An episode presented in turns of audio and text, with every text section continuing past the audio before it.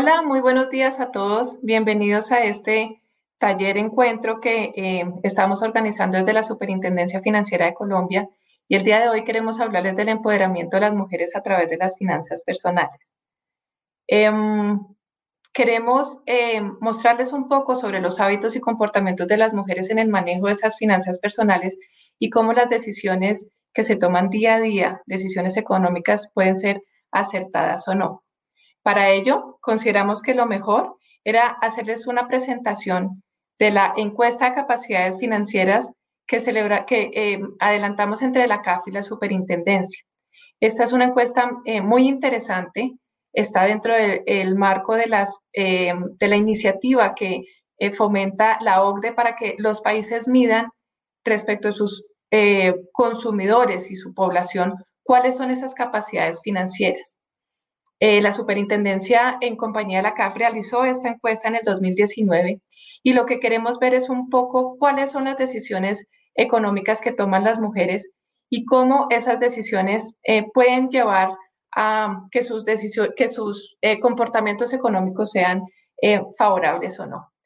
Em, es importante ver que las mujeres tomamos decisiones de manera autónoma sobre las finanzas de nuestro hogar pero en muchas ocasiones lo que pasa es que compartimos esa función con otros miembros de la familia.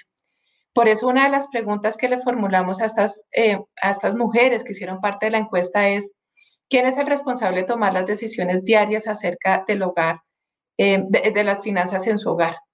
Y fíjense que mm, el 34% de las mujeres nos dicen que las toman en compañía de alguien más. El 33% nos dicen, yo tomo autónomamente mis decisiones y el 32% delega en alguien el toma, la toma de esas decisiones.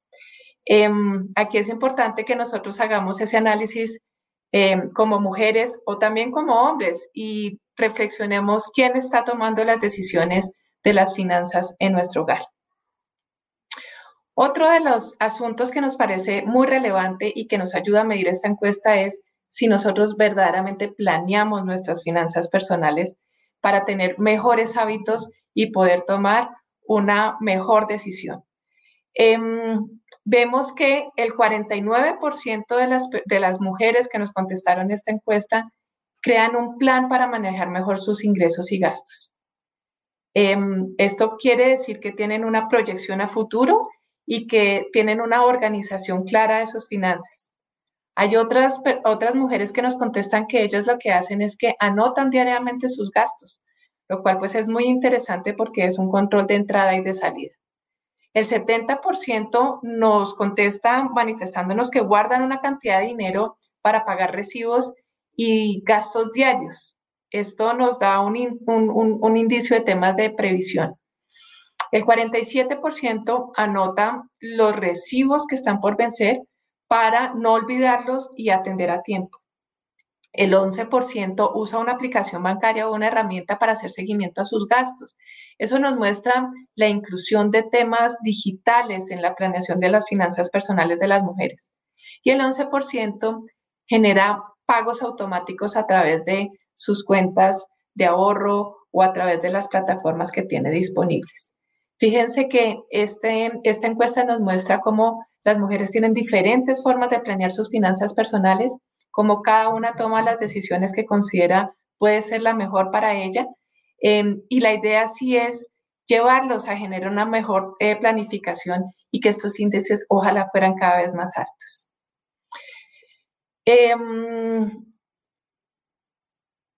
esa no planeación o esa eh, demora, digamos, en, en fijar em, metas de, a más largo plazo generan que a veces tengamos dificultades en, manejar en mes a mes nuestros recursos. Vemos que a veces llegar al final del mes genera dificultades porque no tenemos los recursos suficientes para cubrir nuestros gastos. Em, es por ello que em, les hicimos varias preguntas a las mujeres que diligenciaron esta, esta encuesta para preguntarles esto qué ha significado para ellas, cómo asumen este reto de no tener con los, recursos suficientes para llegar a fin de mes y a qué herramientas acuden o cómo hacen para suplir esta necesidad. El 61% de las mujeres que nos ayudaron a diligenciar esta encuesta nos dice que en los últimos 12 meses han encontrado en alguno de ellos eh, que sus ingresos no alcanzan para cubrir sus gastos. Esto pues obviamente les genera una contingencia y una dificultad. Y ante la pregunta que les eh, formulamos de cómo hizo usted para cubrir estos gastos, em, la respuesta es, le pido prestado a un familiar o un amigo en un 45%, em, solicité y obtuve un préstamo de mi empleador en un 9%, empeñé algo que me, que me pertenece en un 10%, tomó prestado a un grupo de ahorro un 9%, acudió a un prestamista informal un 13% y pidió un préstamo a una entidad financiera al 6%. Fíjense cómo em, es casi el doble eh, acudir a la informalidad que a una entidad formal. Em, eso pues llama la atención eh, porque normalmente estos prestamistas informales em, generan eh, costos más altos para el consumidor o para la mujer que los está solicitando, pero adicionalmente em, no están cubiertas por muchas de las seguridades que ofrece el sistema financiero eh, debidamente constituido.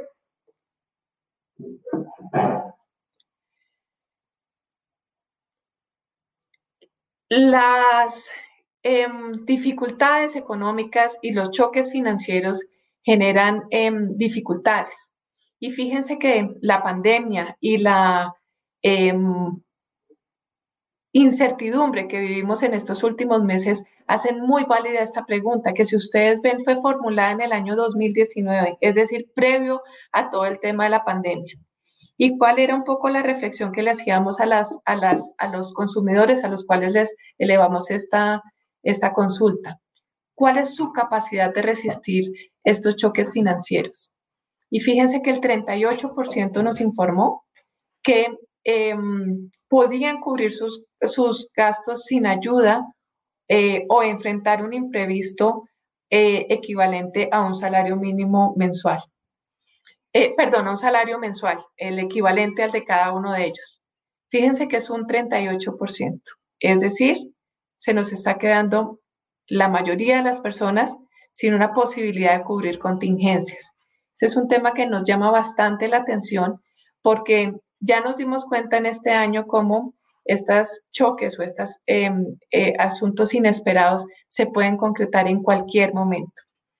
Em, ante la pregunta concreta, en caso de que pierda su fuente de ingreso, ¿durante cuánto tiempo podría seguir eh, cubriendo sus gastos sin pedir prestado dinero?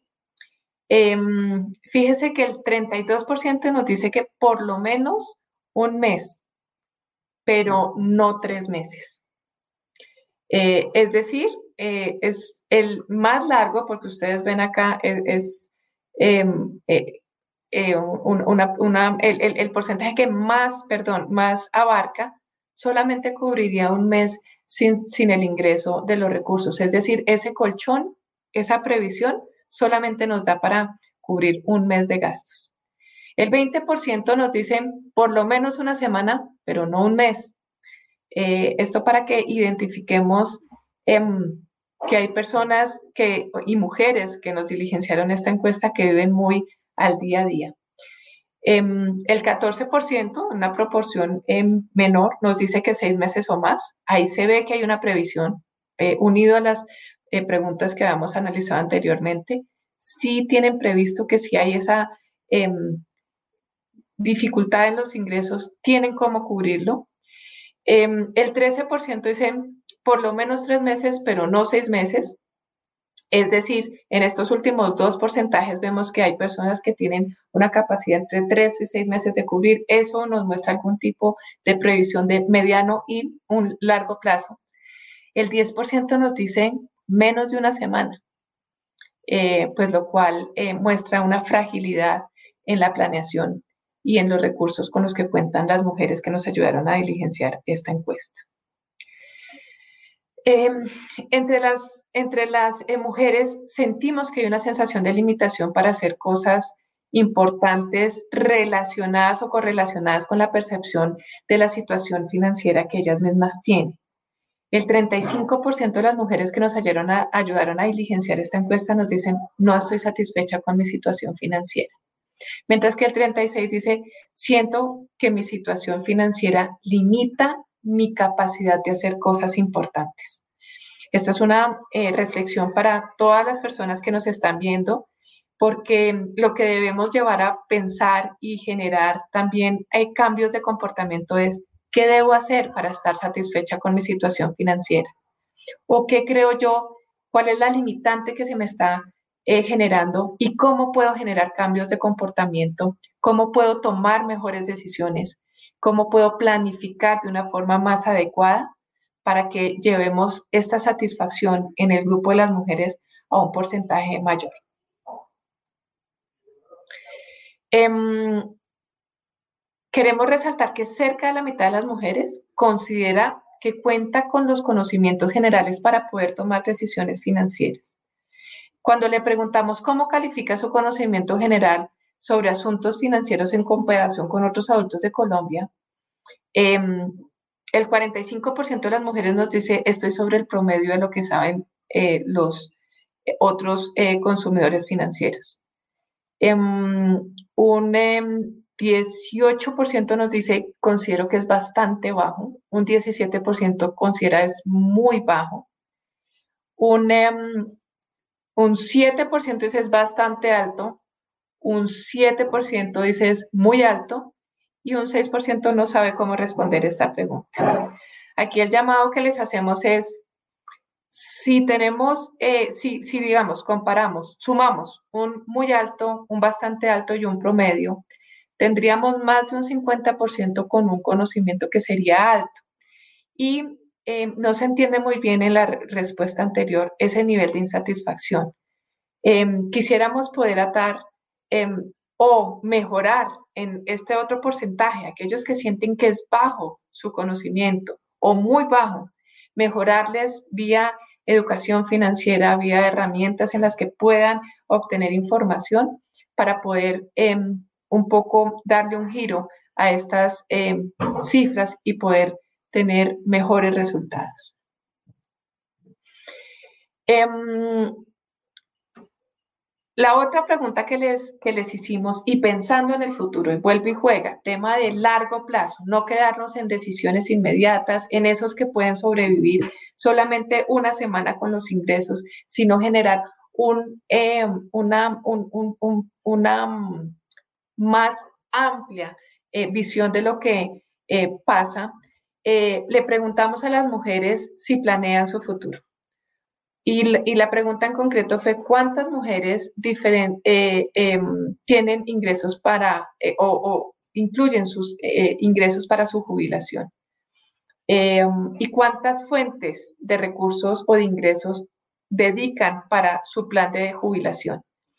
Nos dicen que una fuente de recursos, el 33%, entre dos y tres fuentes de recursos, el 27%, y no tiene ingresos eh, de recursos, nos marca un 23%. Em, finalmente, más de tres, el 17%. Acá se hace un llamado a aquellos, eh, aquellas mujeres que se encuentran hoy en ese 23%, em, para que eh, generemos o busquemos planificar nuestro futuro para que intentemos conseguir esas fuentes de financiación y de ingresos para contar con un mejor futuro y pensar también en los momentos ya de nuestra vejez o de edad no productiva. ¿Qué buscamos? Buscamos empoderar las mujeres, eh, em, buscamos em, ofrecerles herramientas de conocimientos, que las mujeres empecemos a confiar en nosotras mismas, que seamos las protagonistas de nuestra vida financiera. Em, acá decirles que la Superintendencia Financiera de Colombia presta un acompañamiento en educación financiera en programas que buscan generar herramientas a los consumidores que les permitan cumplir sus propias metas, fijarlas Eh, generar herramientas o estrategias para alcanzarlas y cumplirlas. Ese es un gran objetivo que tenemos eh, vía educación financiera, es que desde el principio, no las fijemos y las eh, cumplamos. El segundo es ser financieramente resilientes e independientes. Esto muy enfocada a las preguntas en las que em, les, les, em, cuestionamos si podían hacerlo solas o si dependían de un actor adicional para em, poder tener esa independencia. Y aquí es un llamado a seamos resilientes, busquemos formas de ser independientes y de lograr nuestros objetivos eh, que nos propongamos en, la vida. Eh, un tercer punto que consideramos es muy importante es garantizar la situación financiera estable a largo plazo. Debemos pensar en esa última etapa de la vida. Debemos pensar en ese momento en el que el ingreso posiblemente ya no será por una fuente laboral y ojalá coticemos, ojalá estemos vinculados a un sistema que nos permita tener una situación financiera estable en el largo plazo. Em, y eh, el llamado es empoderémonos en nuestros hábitos, comportémonos con un buen manejo del dinero y generemos cambios para tomar decisiones acertadas. Em, busquemos productos financieros que sean idóneos. Em, investiguemos, seamos curiosos, realicemos, eh, revisemos diferentes entidades, diferentes formas de obtener eh, liquidez y también diferentes formas de cuidar nuestro dinero. Em, ese es un llamado muy especial que les hacemos el día de hoy. Decirles que la Superintendencia Financiera de Colombia tiene como misión em, eh, asegurar que el sistema financiero sea sólido, sostenible, em, que tenga unas condiciones eh, económicas que propendan por una estabilidad del sistema, pero una eh, parte muy, muy importante de nuestra función es la protección del consumidor financiero. No solamente em, en la parte de atención a cualquier queja o a cualquier inquietud que tengan respecto al sistema, sino también en un elemento que nos ha parecido que es fundamental y es la educación financiera. Creemos que un consumidor financiero que esté, eh, que cuente con herramientas, toma decisiones más adecuadas y le permite planear mejor su futuro y adquirir productos eh, más adecuados a sus necesidades. Em, para, eh, digamos, eh, finalizar esta intervención por parte de la superintendencia, queremos mostrarles un video que es muy corto, pero que aborda varios temas em, que creemos, ya después de analizar esta encuesta y ver cómo se ven las mujeres en este panorama de la planeación de sus finanzas personales puede darles algunas herramientas y alguna información que sentimos es de utilidad. Entonces, eh, pues ya pasamos al video. Si me pueden colaborar. Tranquilidad económica y conocer las herramientas financieras que tienes a tu alcance para lograr tus metas y alcanzar tus objetivos, la información que te brindaremos a continuación será de tu interés. Empezaremos por el ahorro ¿Qué es esa reserva de dinero que guardamos para imprevistos o para cumplir sueños a largo plazo y que debe ser prioridad en el manejo de nuestros recursos? Existen dos tipos de ahorro. El informal, que es el que manejamos por fuera de las entidades financieras y tiene las siguientes características. Primero, no produce intereses, es decir, no ganamos nada a largo plazo. Segundo, puede perderse y nadie responderá por él. Tercero, puede malgastarse con facilidad y el formal, que es el que realizamos con la ayuda de entidades vigiladas por el Estado. Con este, primero, se producen intereses. Segundo, se tiene acceso al dinero en el momento que se necesite. Tercero, se puede ahorrar de distintas formas. Cuarto, cuenta con respaldo, es decir, hay a quien reclamar. Con tus ahorros, puedes convertirte en inversionista y usar esos recursos que no necesitas de forma inmediata para adquirir bienes participar en fondos de empleados, cooperativas o en el mercado de valores. Ten en cuenta que antes de tomar cualquier decisión, debes conocer los riesgos que todo negocio trae consigo y saber si obtendrás ganancias fijas o variables. En las primeras, conoces desde el principio qué beneficios recibirás. En las segundas, vas a depender de las condiciones del mercado. Por eso es importante, primero, hacer un seguimiento constante de tus inversiones Segundo, conocer los riesgos y despejar cualquier duda con expertos. Tercero, invertir en diferentes cosas para diversificar los riesgos. Recuerda estar muy alerta pues hay personas esperando la oportunidad para estafar. Por eso, antes de entregar tu dinero, verifica que la entidad sea legal. Si te ofrecen grandes ganancias en poco tiempo a cambio de un aporte y de invitar a otros, desconfía. Puede tratarse de una pirámide y es un delito. Otro tema que te puede interesar es el crédito, que es un préstamo de dinero que pagas a cuotas en un plazo acordado y con unos intereses que deben estar dentro del margen. Un crédito te permite comprar una vivienda, un vehículo, realizar tus proyectos o hacer compras con tu tarjeta de crédito y pagarlas a plazos con intereses. Siempre debes examinar qué tan cómodas te quedan las cuotas a pagar según tus ingresos y verificar los gastos asociados. Los créditos deben manejarse de manera responsable. Primero, utiliza el dinero del crédito para lo que lo has solicitado. Segundo, realiza los pagos a tiempo. Tercero, conserva toda la documentación relacionada con el crédito. Recuerda acudir siempre a entidades vigiladas por la Superintendencia Financiera de Colombia. Nunca entregues dinero para supuestos estudios previos y cuida tus datos personales, sobre todo en las transacciones realizadas por Internet. Por último, te contaremos sobre el presupuesto, que es una herramienta que te ayudará a organizar tus ingresos y gastos con el fin de priorizar necesidades y poder destinar una parte al ahorro. Para realizar un presupuesto debes, primero, identificar detalladamente cuáles son tus ingresos y en qué gastas tu dinero. Es ideal hacer este ejercicio durante al menos tres meses para saber cuáles son tus patrones de consumo. Segundo, evaluar de tus gastos qué cosas son necesarias y qué cosas son prescindibles para no involucrarte en deudas injustificadas. Tercero, tener siempre una reserva de dinero para imprevistos. Nunca se sabe qué pueda pasar. Recuerda que para hacer un presupuesto no es necesario ganar grandes cifras de dinero ni tener mucho tiempo. Puede tomar entre una o dos horas al mes. Si quieres saber más sobre estos temas y conocer acerca del sistema financiero colombiano, te invitamos a visitar el sitio web de la SFC www.superfinanciera.gov.co o acercarte por cualquiera de sus canales. Dirección, mail, teléfono.